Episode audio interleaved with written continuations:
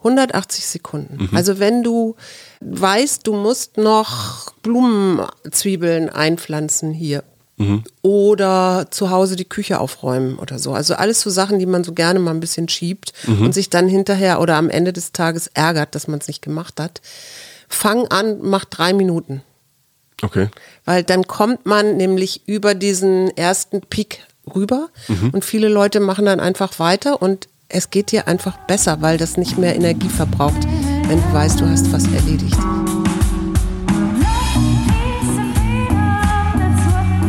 Wir, Arbeit, Leben, Liebe. der Mutmach-Podcast der Berliner Morgenpost. Hallo und herzlich willkommen. Hier sind wieder wir, Paul und Suse Schumacher. Und wir sind die Mäuse, die auf dem Tisch tanzen. Echt? Kannst du dir das vorstellen?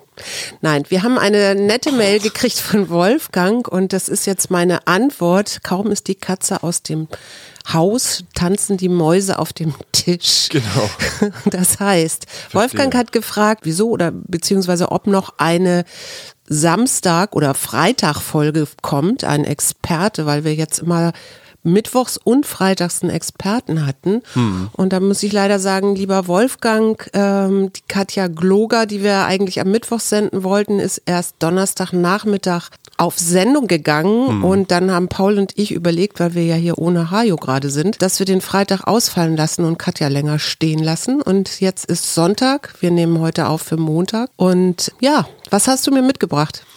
Ich habe vieles mitgebracht, viele unterschiedliche Dinge. Ich habe versucht, mal nicht nur blöde Sachen rauszusuchen. Was sind denn blöde Sachen? Ach, irgendwie, ich weiß nicht, ich stumpf momentan so ein bisschen ab gegenüber all dem, was ich mir zusätzlich zum Konflikt in der Ukraine noch so reinfahre. Was ich, fa- fährst du dir rein? Ich weiß nicht, ob du davon mitgekriegt hast, aber wer über die letzten Monate sind ähm, circa 24 Millionen Vögel in Geflügelfarmen in den Vereinigten Staaten von Amerika entweder präventiv umgebracht worden oder an einem neuen Erreger der Vogelgrippe gestorben, der ähm, sich in Amerika inzwischen in über 40 Vogelarten und in über 30 Staaten dort nachgewiesen wurde durch Tests. Und das ist nun ein Virus, der quasi jährlich um die Welt migriert zusammen mit den Vögeln.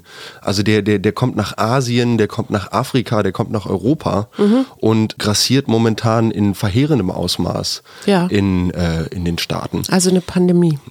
Quasi, also Eine vor allem Vogelpandemie. was die Geflügelwirtschaft angeht.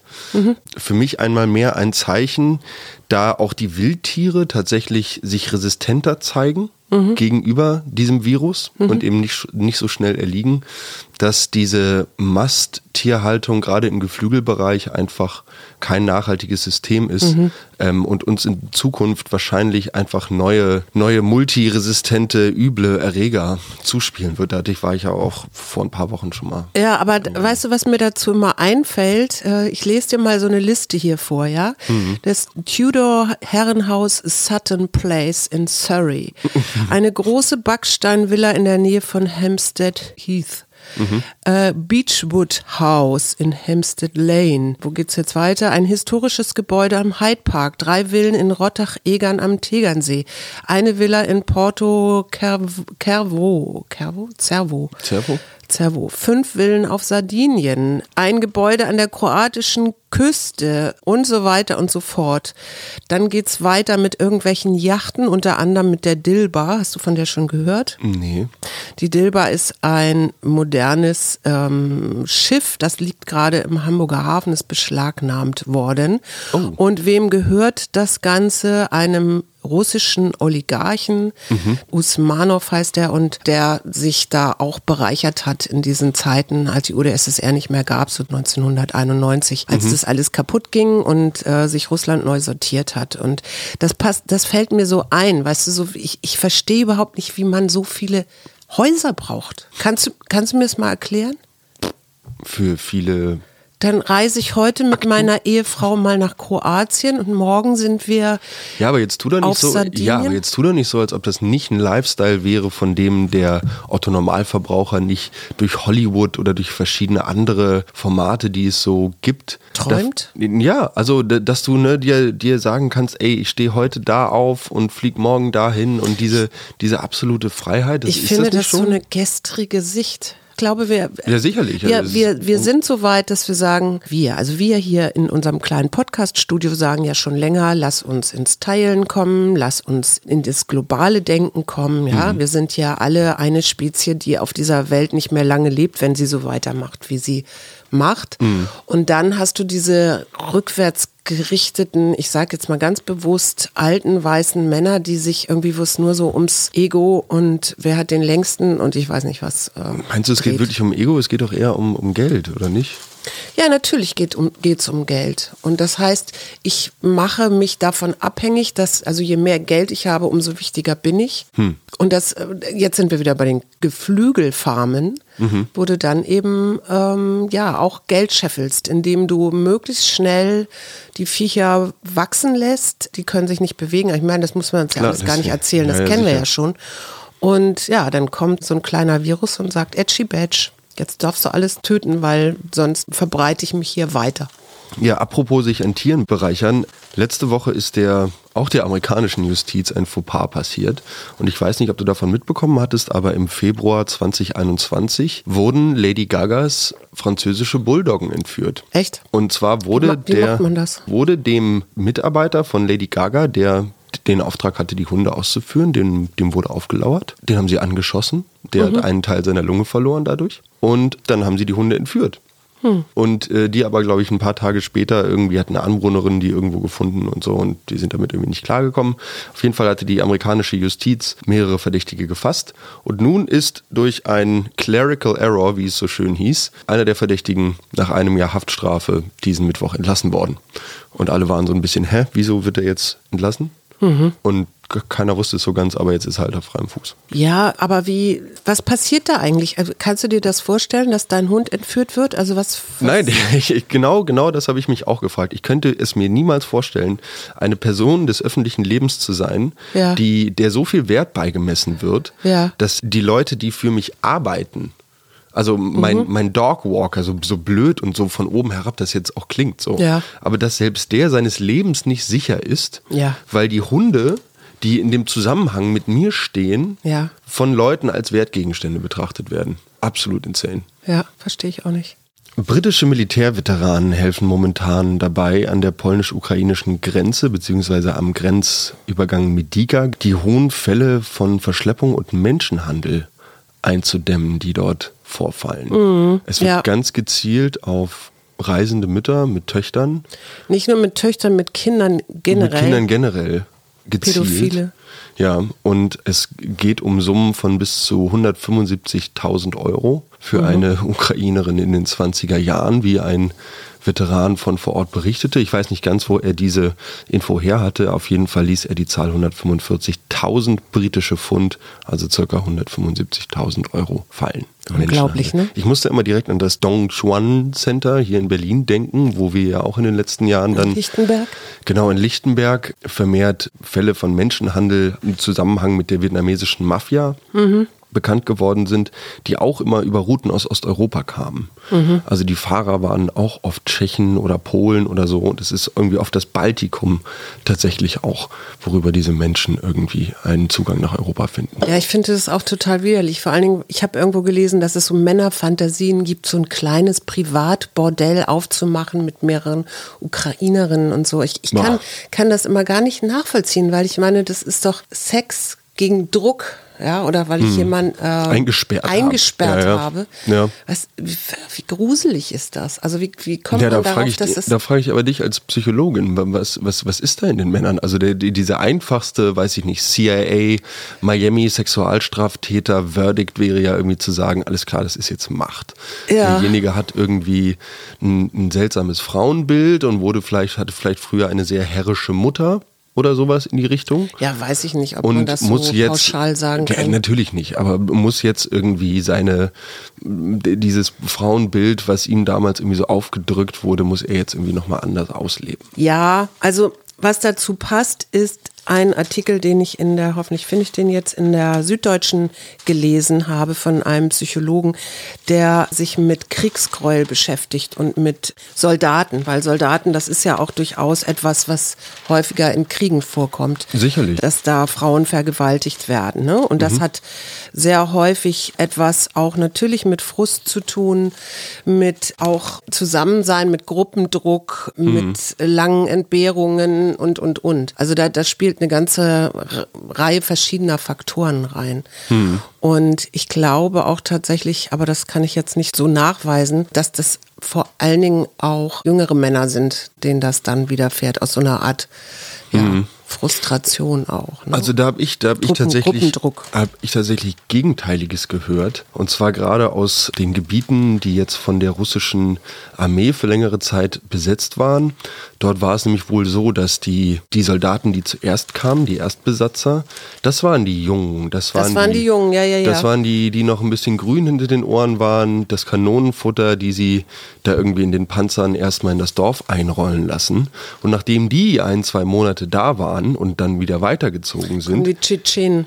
Dann kommen die Jungs vom FSB, dann kommen die Geheimdienstjungs, dann kommen die mit den, weiß ich nicht, schwarzen Soldatenuniformen und den gemein aussehenden Knarren. Mhm. Und dann, dann geht's halt irgendwie rund. Mit welcher Routine dort Gewalt verübt wird oder Terror gesät mhm. wird in der Zivilbevölkerung. Und du sprachst gerade von Kriegsgräueln. Da habe ich auch gleich noch eine Frage an dich. Mhm. Ich merke, dass ich nach Wochen des Krieges jetzt in Europa so ein bisschen dumpf werde so ein bisschen stumpf. Mhm. So dass die, die letzten Meldungen vom nächsten Massengrab, die, die treffen, also ich nehme sie noch wahr, ich verstehe, ja. ich verstehe noch, dass das nicht okay ist. Ja. Aber es ist so, hm, morgen stehe ich halt trotzdem auf und gehe zur Arbeit. So, also es ist so, das, es wird so, ich, ich weiß nicht, ich weiß nicht, wie ich das in Worte fassen kann. Ich fühle mich so schuldig. Weißt du, ich fühle mich so schuldig, weil ich, weil ich das Gefühl habe, ich hätte gar nicht genug Anteilnahme mehr übrig. Mhm. Ja, das kann ich, kann ich nachvollziehen. Das ist halt auch, es gibt so eine, so eine Form von Ermüdung mhm. nach, weiß ich nicht, sechs Wochen jetzt mittlerweile.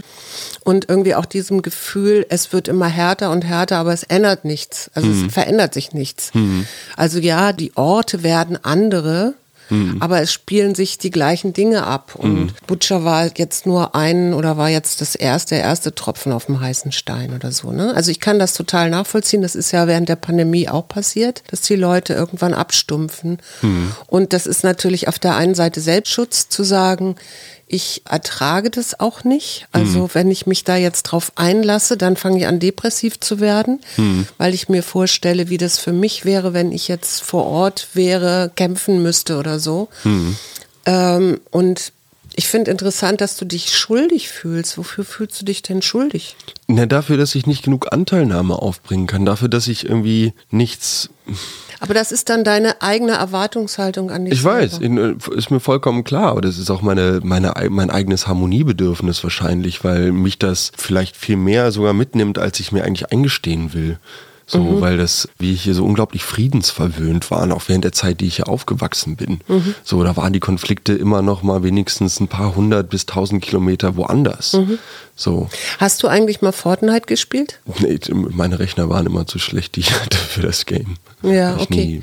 Nie, Aber kannst du damit was, kannst du das nachvollziehen? Also das ist ja auch oft so ein Thema, dass es heißt, ja, Ballerspiele und dann Uff, als nächstes. Also, sorry, aber da muss ich dich gleich mal stoppen. Ja. Fortnite definitiv nicht. Ja, natürlich würde wahrscheinlich jetzt der, der Hardcore Ballerspiel, Zockergegner sagen, ja, aber das ist dann auch Gewaltverherrlichung auf dem sagen wir mal, subtilsten Niveau, weil das ja alles so Cartoon-Optik ist und mhm. ähm, man irgendwie so Schildbatterien findet und so ein bisschen Sci-Fi mit dabei und dann kannst du ja auch noch für Echtgeld, kannst du ja deinen Charakter auch noch anders aussehen lassen und ihm irgendwie eine Fischmaske aufsetzen und ich mhm. weiß nicht was. Das ist, hat also alles dieses große Abenteuerspielplatz, aber mit Waffen mhm. Das, das verstehe ich schon, dass das dahingehend verharmlost wird. Ich glaube, dass die Optik dahinter oder dieses Comichafte zumindest für mich den Bezug zur Realität so ein bisschen bricht. Und ich, ich, also alle Leute, die Computerspiele spielen, essen auch Brot. Ja, klar. So, macht Brot dich jetzt prinzipiell aggressiver als das Computerspiel? Also die, die ich weiß nicht, dieses, diese Diskussion um Ballerspiele gibt es jetzt schon ewig. Mhm. Fakt ist, dass jedes Jahr mindestens vier neue auf den Markt kommen, mhm. fünf große Titel von Reihen, die inzwischen über mehrere Jahre hinweg bestehen. Mhm. Call of Duty, was ich da in diesem Zusammenhang ganz interessant fand, mhm. war, dass man so Soldaten gefragt hat, die also wirklich jetzt live geballert haben, ja, mhm. äh, was denn da irgendwie eigentlich passiert und dass es dann irgendwann auch zu so einer regelrechten Lust am Töten, zum Töten kommt. Also so, mhm. das ist ja wie so ein äh, Freisetzender, wird, da fällt irgendwann der erste Schuss Mhm. Und dann gibt es sowas Kollektives auf der einen Seite, so von wegen, wenn der schießt, dann muss ich da auch mitmachen oder Klar. so. Und dann kann das auch so umkippen in so eine regelrechte Lust am Töten, wie so ein Blutrausch. Ne? Das mhm. kennt man ja von Tieren, nur da ist es instinktiv. Mhm. Und bei Menschen gibt es so eine Aggression, wo man Appetit hat auf Gewalt. Also mhm. wo das eben irgendwann, wo diese Aggression irgendwann spürt man die zwar noch, aber vergisst völlig dabei, dass man ja selber auch ums Leben kommen kann.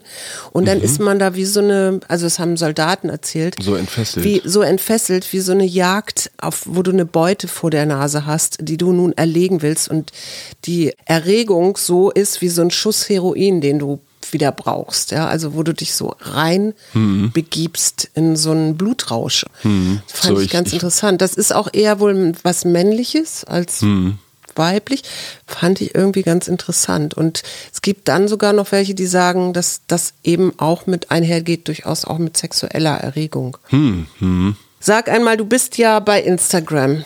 Ja. Was ist die Faszination für dich von Instagram?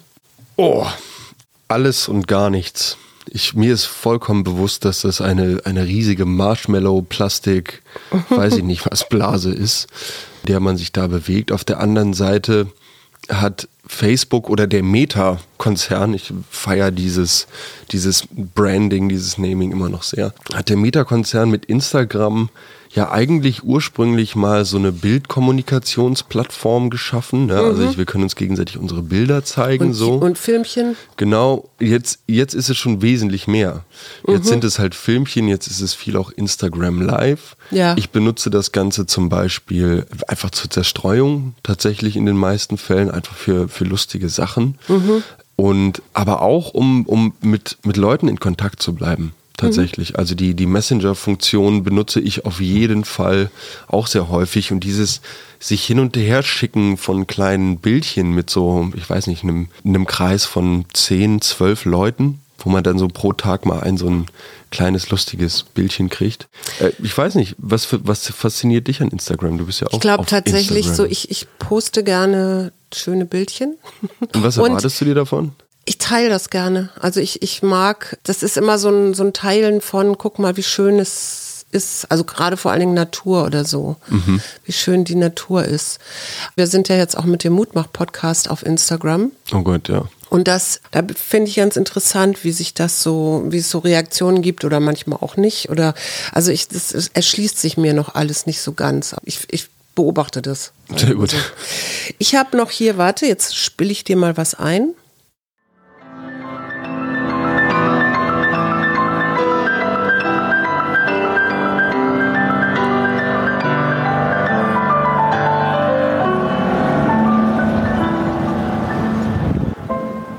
Das ist Oleksiy Karpenko mhm. und der ist jeden Tag in Lviv, es sei denn, das Wetter lässt es nicht zu, am Bahnhof und spielt dort Klavier, weil er möchte nämlich Geflüchteten Hoffnung geben, äh, weil er sagt, Musik hilft, um diesen Horror zu überleben.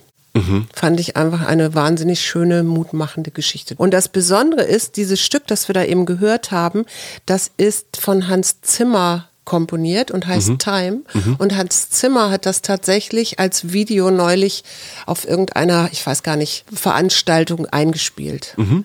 Nett, ja. nett von Herrn Zimmer. Herr Zimmer, der quasi die Filmmusik der letzten 20 Jahre gemacht hat. Kennst du eigentlich Nordsee ist Mordsee? Oh, äh, weil Herr, Herr Bohl tot, tot ist? Bohm ist, heißt er. Ja, Uwe Bohm. Wenn du den mal sehen willst, dann weißt du so ein bisschen etwas, kannst du ein bisschen erahnen, wie meine Kindheit war. Also jetzt nicht wegen dem Filminhalt, mhm. aber ähm, dieses, da, da wo es spielt, das spielt in so einer Neubausiedlung und da geht's auch um Fremde und eigenes Leben und um prügelnde Eltern. Das habe ich alles natürlich nicht gehabt. Aber das war einer meiner ersten, der ist ja so ein bisschen älter als ich, aber der ist jetzt mit 60 gestorben und das war so einer meiner ersten Filme als Jugendliche, mhm. die mich so nachhaltig beeindruckt hat. Und Nordsee ist Mordsee, also Nordsee ist Hamburg, ganz mhm. klar. Guckst dir an, dann weißt du, weißt du, wo du herkommst. Woher ich komme, ja. Okay. Hast du noch einen Trigger der Woche? Nö. Du? Ich habe meine eigene Faulheit und meine eigene Bequemlichkeit. Ich bin mir diese Woche viel selber auf den Sack gegangen. Aha. Prokrastination? ja, irgendwie weiß auch nicht. Ich da habe ich was gelesen. Frühjahrsmüdigkeit geschoben. Ich habe es auf das Wetter, auf alles Mögliche geschoben. Mhm, da habe ich was, da habe ich was gelesen. Mhm. Und zwar drei Minuten. 180 Sekunden. Mhm. Also wenn du weißt, du musst noch Blumenzwiebeln einpflanzen hier Mhm. Oder zu Hause die Küche aufräumen oder so. Also alles so Sachen, die man so gerne mal ein bisschen schiebt mhm. und sich dann hinterher oder am Ende des Tages ärgert, dass man es nicht gemacht hat. Fang an, mach drei Minuten. Okay. Weil dann kommt man nämlich über diesen ersten Peak rüber mhm. und viele Leute machen dann einfach weiter und es geht dir einfach besser, weil das nicht mehr Energie verbraucht, wenn du weißt, du hast was erledigt. Es verbraucht aber irre viel Energie, wenn du dich hinterher marterst, weil du etwas nicht getan hast. Hm, und dann hm. fühlst du dich nämlich noch schlechter hm. und müder und trauriger und sonst wie. Also drei Minuten, das drei Minuten ist ja nicht viel. 180 Sekunden. Drei Minuten ist echt nicht viel. Länger als drei Minuten hat es gedauert, die schottischen Wälder wieder in ihren eigentlichen Zustand zurückzuversetzen. Nicht mal ganz in ihren eigentlichen Zustand zurück, sondern nachdem vor circa 11.000 Jahren nach der letzten Eiszeit die Wälder auf die Insel kamen mhm. und vor circa 2000 Jahren die Wälder von den Römern und von den Briten Klar, so. die brauchten ja für ihren Fisch, äh, Fischbau, Schiffbau. Schiffbau, genau, für ihren Fischbau. Mhm. Jede Menge Holz. Hatten sich die Waldbestände in Schottland ähm, drastisch reduziert. Es wurde dann nach dem Ersten Weltkrieg wurde irgendwie klar, dass man eine unabhängige schottische Forstwirtschaft braucht mhm. und hat dann angefangen, vormalig mit nicht einheimisch Gehölzen den schottischen Forst wieder aufzubauen. Mhm. In den 80ern stellte man dann fest, dass das vielleicht im Sinne der Biodiversität hm, gar nicht so. Aber das waren keine Monokulturen. Ja, doch. Also das war so der klassische Forst, ne, der klassische Wirtschaftsholzforst, mhm. Holzwirtschaftsforst. Und seit den 80ern hat man wieder vermehrt einheimische Gehölze gepflanzt. Und nun in den letzten zehn Jahren, nur in den letzten zehn Jahren, hat sich die Waldfläche von jetzt rund 6 Prozent mhm. auf rund 18 Prozent mhm. erhöht. Das gesetzte Ziel sind 23 Prozent bis 2032. Ich denke, da sind die Schotten auf einem sehr guten Weg hin. Ich, du warst doch in Findhorn. Genau. Und ich erinnere mich, dass in Findhorn einer der äh, Bewohner dort auch schon über längere Zeit dieses Baumpflanzenprojekt hatte. Also mhm. eben auch genau deswegen, also es ist ja Schottland, genau deswegen, äh, um das wieder alles aufzuforsten und mhm. die ökologische Vielfalt wieder zu fördern. Auf jeden Fall. Das war so eine Meldung, die mir auf jeden Fall diese Woche so ein, so, so ein kleines. So einen kleinen Kick. So einen kleinen Up gegeben hat. Wollen wir noch eine Karte ziehen für die kommende Woche? Wir haben ewig keine Karte mehr gezogen, ja klar. Wir haben jetzt gar nichts über Macron und Le Pen gesagt. Das werden wir sehen, was da rauskommt. Ach ja, der, es sind ja der Emanuel. Ja, ich weiß. Ich habe ich hab heute auch im Deutschlandfunk wieder Frau Le Pen in, in Mikrofone schreien hören. Oh, guck mal, was ich heute gezogen habe. Ist das schön. Die Liebe. Liebe. Durch die Liebe dehnt sich deine Seele aus und verbindet sich. Liebe überwindet Kummer, hegt keinen Groll und heilt jegliche Trennung. Die Liebe ist die Essenz des Seelenfriedens und die Basis der Gelassenheit. Wie schön. Ja. Ja. Schöne Woche. Wir haben, glaube ich, jetzt gar nichts mehr, ne? Nee. Nee. Wir wünschen euch eine schöne Woche.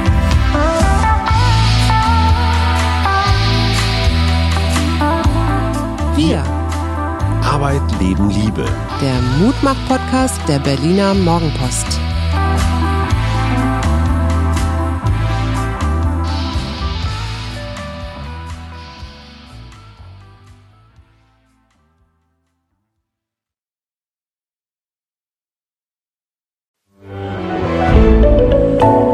Podcast von Funke.